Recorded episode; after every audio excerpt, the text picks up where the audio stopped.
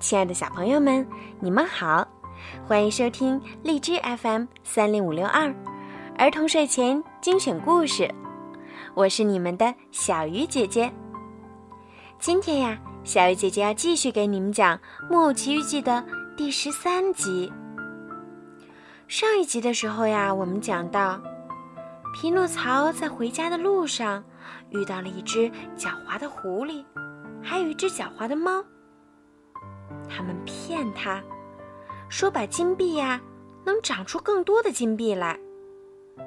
咱们今天呀，接着听故事。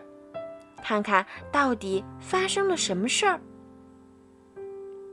他们走啊走啊走啊，最后天黑了，他们累得够呛，来到了一家旅馆，叫做红虾旅馆。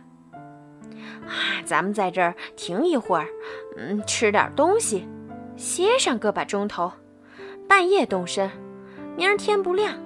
奇迹宝地就到了。狐狸说：“他们走进旅馆，两个人占了一张桌子，可谁都不说要吃什么。可怜的猫说它肚子很不舒服，只要吃三十五条香茄酱火兔，四份奶酪杂碎，因为觉得杂碎味道不够好，又添了三次牛油和奶酪粉。”狐狸虽然想吃，可大夫规定他要严格节制饮食，因此呀，他只好吃的简单点儿，就吃了一只肥美的野兔，周围摆满一圈肥嫩的童子鸡。吃完野兔，他又要了一大批饭后点心：鸡杂炒蛋、家兔、田鸡、蜥蜴、甜葡萄。接下来就不要什么了。他说：“食物已经叫他作呕，他一口也吃不下去了。”吃的最少的是匹诺曹，他只要了点核桃，还要了块面包，可结果都留在盘子里没吃。这可怜孩子，光顾着想奇迹宝地，好像金币呀已经把他撑饱了。吃完晚饭。狐狸对老板说：“给我们两间上房，一间住匹诺曹先生，一间住我和我的朋友。我们走前会打铃，可得记住，半夜我们要起来继续赶路。”“啊，是，先生们。”老板回答着，对狐狸和猫眨眨眼，像是说：“有数有数，算说定了。”匹诺曹一上床就睡着了，睡着了就做梦。他梦见自己在一块地当中，这块地满是矮矮的树，树上挂满一串一串的东西。这一串一串的东西都是金币，让风吹着，发出叮叮叮的声音，听着像说：“谁高兴就来踩我们吧。”可正当匹诺曹兴高采烈，伸手要去采这些漂亮的金币，把它们全给放进口袋的时候，忽然给房门上很响的三下敲门声惊醒了。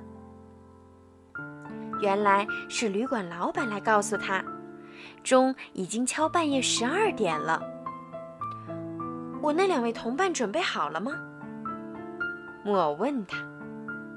岂止准备好了。两个钟头以前都走了，为什么这样急？因为猫得到音信，说它的大孩子脚上生冻疮，有生命危险。晚饭钱他们付了吗？哎呀，您说到哪儿去了？他们太有教养了，哪能对您这样的先生如此无礼呢？太可惜了，我倒高兴他们无礼些。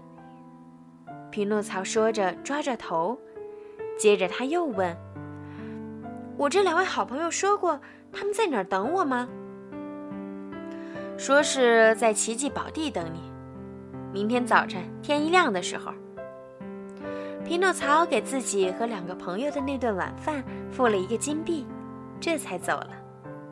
他可以说是摸索着走的，因为旅馆外面一片漆黑，黑的呀，伸手不见五指。四周田野上，连一点叶子沙沙声也听不见，只有一些夜鸟不时打一丛树上飞到另一丛树上，在路上穿过，用翅膀碰到了他的鼻子，他吓得向后直跳，大叫起来：“啊，什么人？”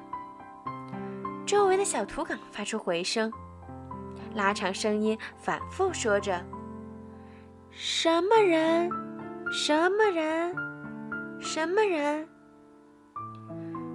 他正走着，看见一棵树干上有一样小生物发出一点光，苍白昏暗，像夜里从透明瓷灯罩里发出来的灯光。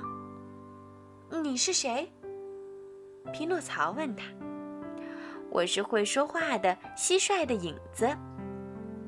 那小生物回答，声音很微弱，很微弱，像是从另一个世界来的。你找我干嘛？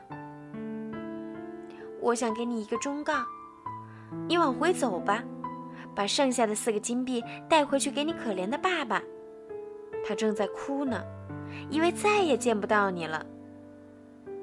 我爸爸明天就要变成一位体面的先生，因为这四个金币要变成两千个。人家说什么一夜之间就可以发财致富，我的孩子，你可别相信。他们那种人通常不是疯子就是骗子。听我的话，往回走吧。可我不往回走，我偏要向前走。时间很晚了。我偏要向前走，夜那么黑，我偏要向前走。路上有危险，我偏要向前走。你要记住，任性的孩子啊，早晚要后悔的。哼，又是老一套。明天见，蟋蟀。明天见，匹诺曹。愿天老爷保佑你不沾露水，不遇杀人的强盗。会说话的蟋蟀一说完这句话，光忽然熄灭了，就像一些灯给一阵风吹灭了似的。路上比先前更黑了。好了，小朋友，今天的故事呀就讲到这儿了。你们猜一猜，匹诺曹会不会找到他的两个朋友？又会不会找到他的两个朋友说的所谓的奇迹宝地呢？我们一起期待下一集的《墨奇记》吧，孩子们，晚安。